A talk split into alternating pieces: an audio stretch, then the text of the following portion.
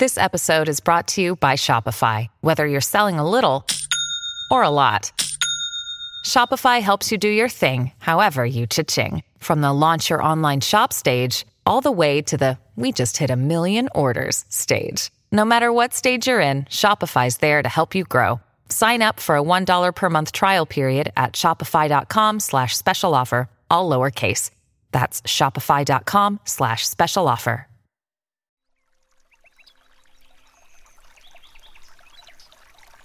Hola de nuevo. ¿Cómo estás? Espero que muy bien, de corazón. Llevo varios días reflexionando y creo que empieza a ser necesario tratar el tema de hoy. No podemos obviar el aumento de problemas de salud mental que se están generando debido a esta maldita pandemia. Soledad, tristeza, miedo, preocupación, depresión, ansiedad, sentimiento de vulnerabilidad. Esta historia está durando ya demasiado y eso hace que muchas personas estén perdiendo la paciencia. La paciencia y con ella la esperanza, porque ambos conceptos van un poco de la mano.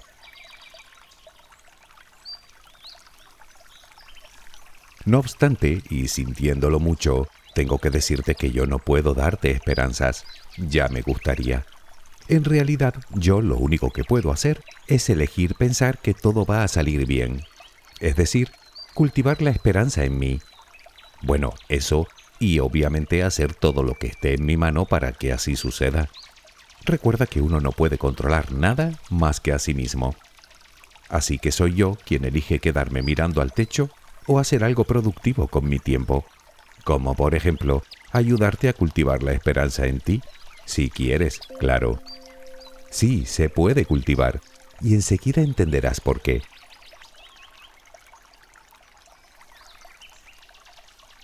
El diccionario nos dice que la esperanza es un estado de ánimo que surge cuando se presenta como alcanzable lo que se desea.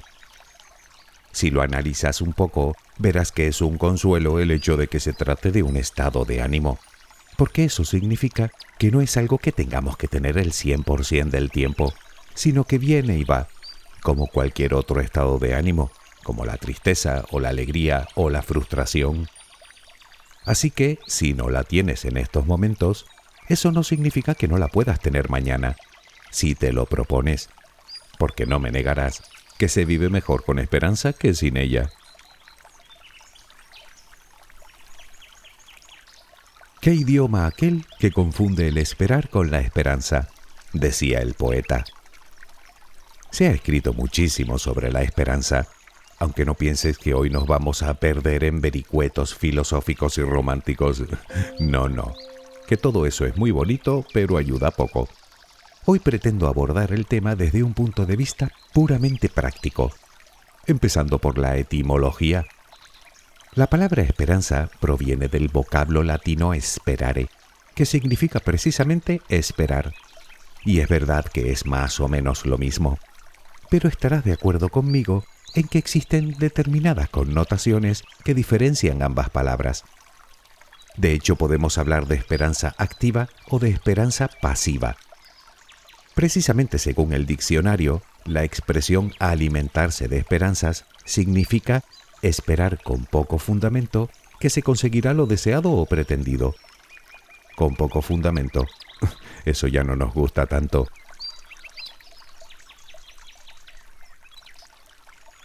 Y es que la esperanza tiene dos caras. Por ejemplo, quieres publicar tu primer libro y naturalmente tienes la esperanza de ello pero puedes alimentar esas esperanzas mientras ves la tele o mientras escribes, y eso solo depende de ti. Puedes esperar a que el libro se escriba solo como por arte de magia, o intervenir tú y tomar parte activa en tu destino, generar el cambio, que por otra parte parece lo más lógico. El futuro es incierto, qué duda cabe, pero es obvio que aumentas tus probabilidades poniéndote manos a la obra. Quiero decir que perseguir nuestros objetivos basándonos en irrealidades, o lo que es lo mismo, en falsas esperanzas, podría ser tan perjudicial como no tener esperanzas.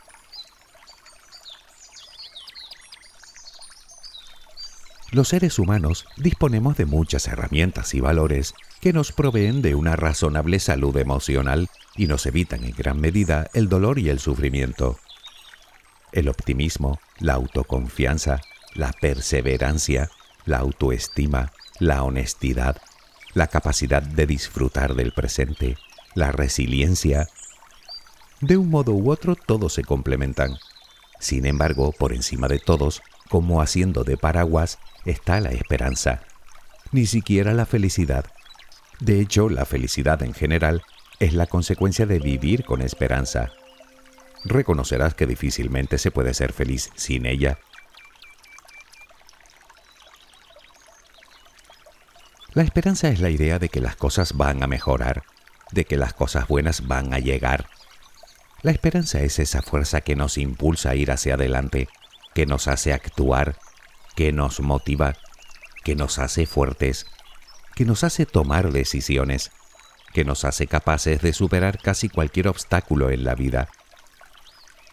Obviamente suele ir acompañada de emociones positivas como el entusiasmo o la confianza o la motivación o el optimismo o incluso la paciencia, todo lo cual actúa como un antídoto más que efectivo contra el miedo y la ansiedad. Por otro lado, la desesperanza, bueno, ¿qué te voy a contar? Es justo todo lo contrario.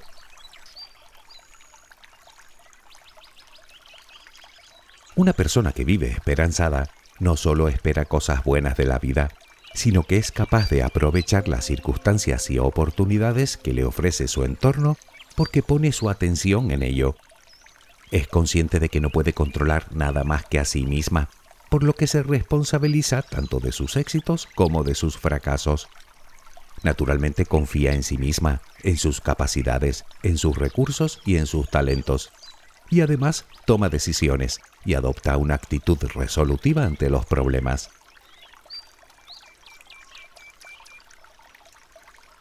Como ves, hablamos de esperanza activa. La otra, la pasiva, solo suele traer desilusión y sentimientos negativos. Es como querer ganar un premio sin ni siquiera participar en el sorteo. Naturalmente esa esperanza tiene una fecha de caducidad muy corta. Por lo tanto, es en la primera en la que debemos enfocarnos. Claro que la pregunta es cómo hacerlo, cómo cultivar la esperanza activa en nosotros. Bueno, vaya por delante que todas las sugerencias que se mencionan en este audio han sido extraídas de numerosos estudios psicológicos realizados durante décadas, lo cual me lleva a la primera recomendación, que es más o menos la misma que te doy siempre y que no me cansaré de darte. Si crees que necesitas ayuda, plantéate acudir a un especialista. Los psicólogos son los más capacitados para ayudarte a recorrer el camino, el camino de la esperanza, de la alegría de la autoconfianza, de la autoestima, de la felicidad en definitiva. No te engañes, eso no significa que tú no tengas que hacer nada. Siempre hay un trabajo personal de por medio, pero ellos sabrán guiarte haciendo uso de herramientas y estrategias sobradamente probadas.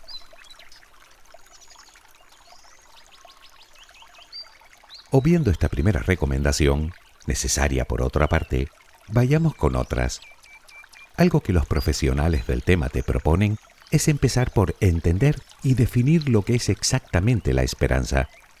Entender que es un concepto que hace referencia a una actitud, a un estado de ánimo sobre el que debemos trabajar cada día, que no es algo que nos llega de modo repentino, como si encendiéramos o apagáramos un interruptor, y que es un concepto que está íntimamente vinculado a la voluntad para perseguir nuestro objetivo y la ruta que trazamos para conseguirlo.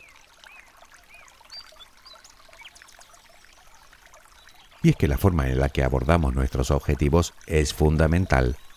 Aunque antes de hablar de ellos, de los objetivos, convendría determinar de alguna manera cómo queremos o cómo nos gustaría que fuera nuestra vida. Eso sí, de forma realista. ¿Qué te gustaría hacer? ¿Cómo te gustaría que fuera tu futuro? Si pudieras elegir, ¿a qué te dedicarías? ¿Qué harías? ¿En qué participarías? Imagínalo y escríbelo. Entenderás que primero debemos imaginar el futuro para luego trabajar por él. Posteriormente compara tu realidad con lo que has escrito. Pero ojo, sé realista también con eso. No vale decir es que nadie me quiere, o es que soy un desastre, o es que el mundo está contra mí, o es que todo me sale mal, o es que no puedo. Esas son distorsiones que no corresponden a la realidad, fruto precisamente de nuestra desesperanza.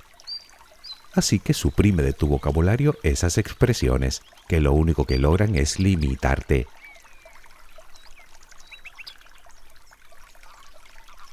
Verás, tanto la esperanza como la desesperanza, como cualquier otro estado de ánimo, se alimentan de determinados patrones de pensamiento. Hay patrones de pensamiento que nos ayudan a lograr nuestros objetivos y a ser felices, y otros que nos llevan a todo lo contrario. Quiero decir con esto que se hace necesario tomar conciencia de nuestros pensamientos, escucharlos con detenimiento. Solo así sabremos si juegan a nuestro favor o en nuestra contra, en cuyo caso se hace determinante modificar dichos patrones por otros más positivos. Sé que lo he repetido hasta la saciedad, pero es que tanto si nos gusta como si no, somos lo que pensamos y obtenemos en la vida en función a ello.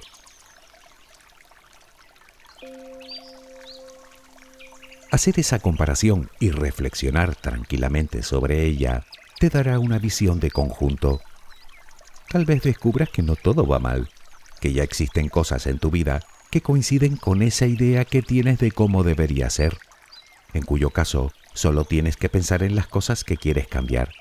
Es decir, que de alguna manera delimitarás los aspectos de tu vida en los que has perdido la esperanza, que no es poco. Y aún más importante, te dará las pistas de hacia dónde debes dirigir tus pasos. Verás a dónde quiero llegar. He perdido la esperanza de encontrar trabajo, por ejemplo. Sentado viendo la televisión, ya te digo yo que tal y como están las cosas, no lo voy a conseguir. Lógicamente tampoco puedo obligar a nadie a que me contrate. Eso es algo que no puedo controlar. Pero sí puedo controlar lo que hago para aumentar mis probabilidades de conseguirlo. Como por ejemplo prepararme, o informarme de los sectores en auge y apuntarme a cursos y talleres, dar lo mejor de mí en cada entrevista, mantener una actitud positiva, buscar mis propios puntos fuertes, mis talentos naturales, porque los tengo, mejores o peores, más o menos entrenados, pero los tengo, como todo el mundo, y tú también, aunque no lo creas.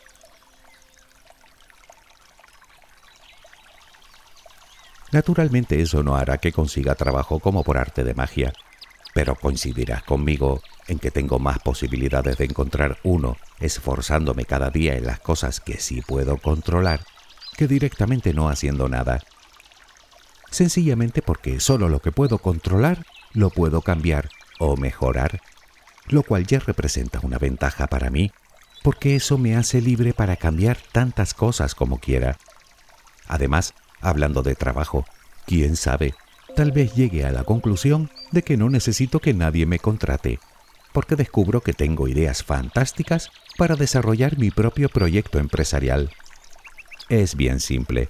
Una de esas actitudes me da esperanzas, mientras que la otra me las quita.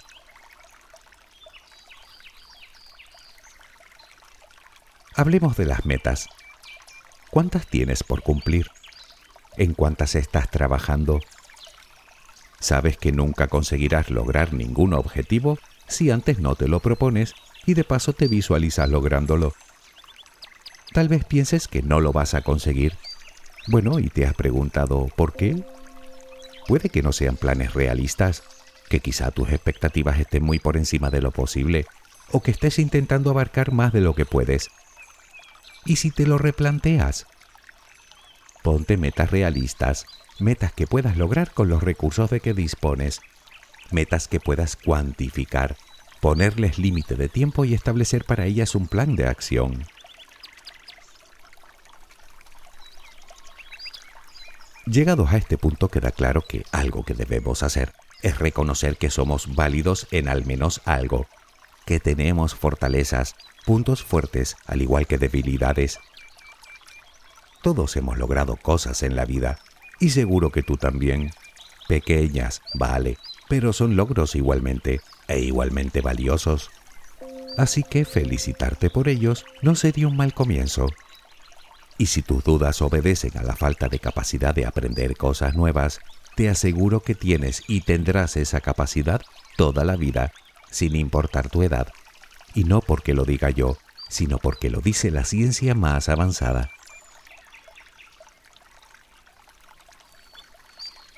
Tal vez lograr esa primera meta puede costarte lo tuyo, desde luego. Sin embargo, lo bueno de todo esto es que consiguiendo una meta multiplicarás las posibilidades de alcanzar las demás. Fácil, logrando un objetivo, te convences de que puedes hacerlo y eso te da las fuerzas necesarias para lograr otro y luego otro y luego otro. Aunque eso sí, de nada te va a servir si no perseveras. Es verdad que muchas veces las cosas no salen a la primera, de hecho casi nunca. Pues insiste, no te rindas. Que como se suele decir, mientras no bajes los brazos, continúas en el partido. Es decir, que mantienes al menos tus probabilidades de ganar. En el momento en el que te rindas, todo se acaba. En vez de eso, mejor sería intentar tomar en cuenta desde el principio los posibles obstáculos con los que te puedes encontrar y sus posibles soluciones. Kaylee Cuoco for Priceline. Ready to go to your happy place for a happy price? Well, why didn't you say so? Just download the Priceline app right now and save up to 60% on hotels. So, whether it's Cousin Kevin's Kazoo concert in Kansas City, go Kevin, or Becky's Bachelorette Bash in Bermuda, you never have to miss a trip ever again. So, download the Priceline app today. Your savings are waiting. Go to your happy place for a happy price. Go to your happy price, Priceline. Te decía antes que pedir ayuda a un profesional suele ser lo más sensato si consideramos que nuestra desesperanza se ha convertido en permanente. Sin embargo, y en cualquiera de los casos, tus seres queridos también pueden echarte una mano en forma de apoyo. Piensa que siempre viene bien escuchar otras opiniones más objetivas, porque nos ayuda a tomar cierta perspectiva. Y es que la esperanza en parte también depende de nuestro entorno y de la confianza que nos inspire. Por eso te digo siempre que cultives buenas relaciones con personas positivas que te ayuden, que te alienten, que te animen. Personas alegres, solidarias, competentes e ilusionadas. De hecho, es mucho más fácil tener esperanza cuando se pertenece a un grupo de personas con estas características que cuando estamos solos o incluso peor cuando pertenecemos a un grupo de gente negativa, resentida y sin ilusiones, porque podemos terminar igual. No es determinante, desde luego, pero qué duda cabe de que cuesta mucho más. Elige, pues, buscar un entorno positivo, por tu bien, porque todo es mejor cuando estamos rodeados de la gente adecuada.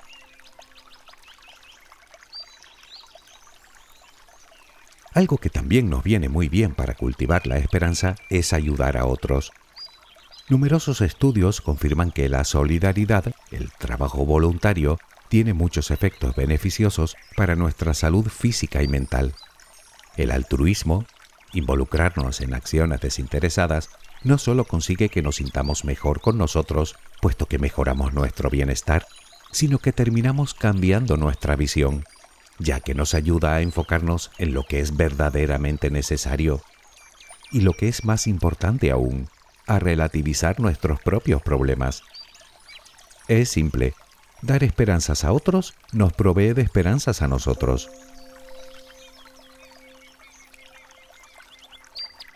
Practica hábitos saludables. Sí, ya sé que me repito, pero me da igual, porque esto también está demostrado por la ciencia. Vivir de forma saludable nos aleja de la tristeza, de la ansiedad y de la negatividad. Y sin ellas de por medio, la esperanza y la ilusión florecen. Aliméntate bien, toma mucha agua, descansa con fundamento, que las cosas se ven de otra manera cuando hemos descansado bien. Haz algo de deporte, dedica tiempo para ti, para hacer las cosas que te gustan, que te inspiran. Ríe, y si puedes dedica unos minutos del día a meditar, que viene muy bien para desarrollar la paciencia, y si no al menos a relajarte de alguna manera. Se trata de cuidar tanto nuestro cuerpo como nuestra mente, es decir, de querernos, pero de querernos bien.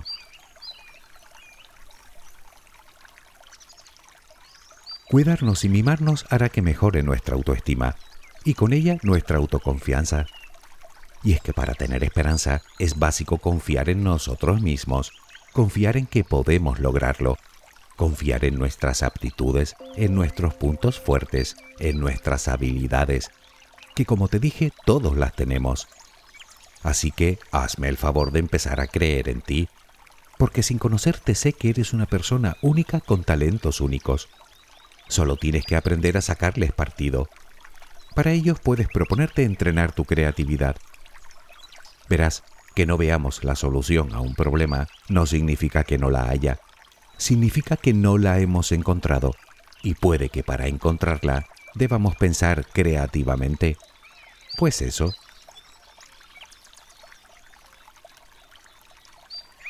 Decía el dramaturgo belga Maurice Maeterlinck, la desesperanza está fundada en lo que sabemos, que es nada, la esperanza sobre lo que ignoramos, que es todo. lo que viene a decir es algo que hemos comentado mil veces. La realidad está en nuestra cabeza y es ahí donde debemos cambiarla, porque lo cierto es que del futuro sabemos un pimiento.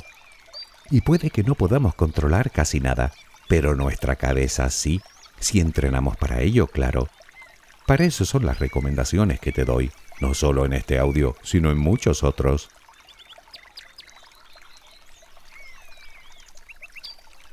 Sí, soy consciente de que una vez más no te he contado nada o casi nada nuevo. Pero ¿qué quieres que te diga? No hay mucho más.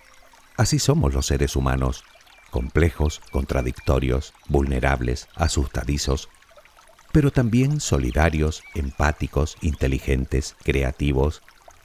Elige cultivar la esperanza. Descubre tus propios motivos. Aprende a confiar en ti, que tienes razones para ello, por tu bienestar y tu felicidad, pero también por el bien de todos los demás porque la desesperanza de los pueblos es lo que hace que prosperen los radicalismos. Y eso tampoco es porque lo diga yo, sino porque varios estudios así lo evidencian. Y si algo ha demostrado la historia, es que los extremos, los llames como los llames, solo traen problemas. En fin, por cierto, hablando de esperanzas, tengo la esperanza de hablarte de ciencia en el próximo audio. no te lo prometo porque ya sabes que una cuenta echa el borracho y otra el tabernero, pero la esperanza la tengo. Espero que tengas una luminosa jornada. Hasta muy pronto.